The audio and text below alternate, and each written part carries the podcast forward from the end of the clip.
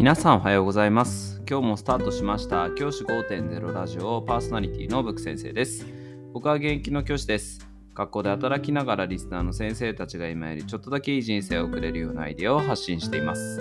より良い授業、学級、ケア、働き方、同僚、保護者、児童、生徒との人間関係、お金のことなど、聞かないよりは聞いた方がいい内容を毎朝6時に放送しています。通勤の後から10分間聞き流すだけでも役立つ内容です。一人でも多くのリスナーの先生たちと一緒に良い教師人生を送ることが目的のラジオです。今回のテーマはオンラインのチャットツールを利用しようということでお話ししたいと思います。先生方はオンラインチャットツール利用されてるでしょうか？オンラインのチャットツールって何がある？コミュニケーションツールで何があるかっていうと、マイクロソフトの Teams だったりとか、Slack であったりとか、え、チャットワークというようなものです。このサービスを使うと、まあ、簡単に言うと、えっと、LINE のグループ LINE みたいな感じですかね。教員用のみたいな感じです。同僚とやり取りするグループ LINE だと思ってもらえればいいと思います。そういったサービスを利用されていることあるでしょうか私の学校では、マイクロソフトの Teams を利用しています。マイクロソフト Teams のアカウントに教員が全員で入っていて、そこで情報共有をしている。今はそういう状態です。これのメリットは何かっていうと教員間の情報を即時に得ることができることです。例えば生徒指導案件があった。その時にそこに書き込んでおくことで他の先生と共通理解を図ることができる。あるいは授業とかのアイディアをそこに投げておくことで他の先生と共同で制作をすることができる。こういったメリットがあるんじゃないかなというふうに思います。先生方の中でこういったことを活用されていること方はいるでしょうか？今までであれば机に付箋を貼ったりとか資料を印刷してそれを置いといたりとかそういった形でこの情報共有はされていたと思いますただそれだと無駄に紙を使ったりとか、あるいは情報がですね、ごちゃごちゃしてしまう、机の上がバラあの雑多になってしまうっていうようなデメリットもあったと思います。僕も実際、机の上にね、いろんなものが貼られていて、付箋が貼られていて、まるまる放課後、教室どこどこ読んでくれとかって書いてあったりとかして、うわ、それめんどくさいなって思ったりとかしていました。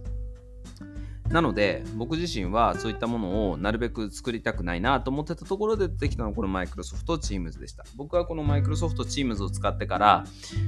教員間のやり取りをそこで全て完結させるようにしたんです。そうすることによって子どもたちの情報はすぐに伝わるし対応もすぐにできるしそこでそのチャット内で意見交換ができるっていうメリットがありました。今までであれば全教員が集まってそこで話し合わなきゃいけない。これってすごく時間の無駄だと思うんですよ。だってそんなことどこでもできるわけでそれをオンライン上で行うことによってその後の対応がすごく早くできるようになりました。例えば給食の時間の間に給食食べた後に〇〇の生徒指導についてっていうような話が出てることがあるんですよ。その時に私も返信を打って、〇〇の生徒指導私入ります。こういったこと聞いていますとか、あるいは他の先生が〇〇の生徒指導に関してうちのクラスのこの生徒がこういうことを話していましたとかっていうものがどんどん情報が集約されていく一つの事象に対していろいろな情報がいろんな多角的に入っていくそしてじゃあ、こういう対応をするので、〇〇先生、一緒に対応お願いします。みたいな感じで進められるんですよね。そうしていると、給食のちょっとした時間の間に生徒指導の方針が決まって、そのうち日のうちの放課後とか昼休みのうちに生徒指導ができてしまうっていうことがあるんですよ。これはね、大きなメリットですよね。だってそれができてしまえば、他のやるべきことがやに当てられる時間が増えるじゃないですか。こういったことをですね、先生方にも意識してもらえるのがこのコミュニケーションツールだと思います。マイクロソフト Teams を今例に挙げましたが、マイクロソフト Teams はマイクロソフトのアカウントが必要になります。そうすると結構敷居が高いっていう場合があります。一方で、 Slack とか Chatwork とかであれば、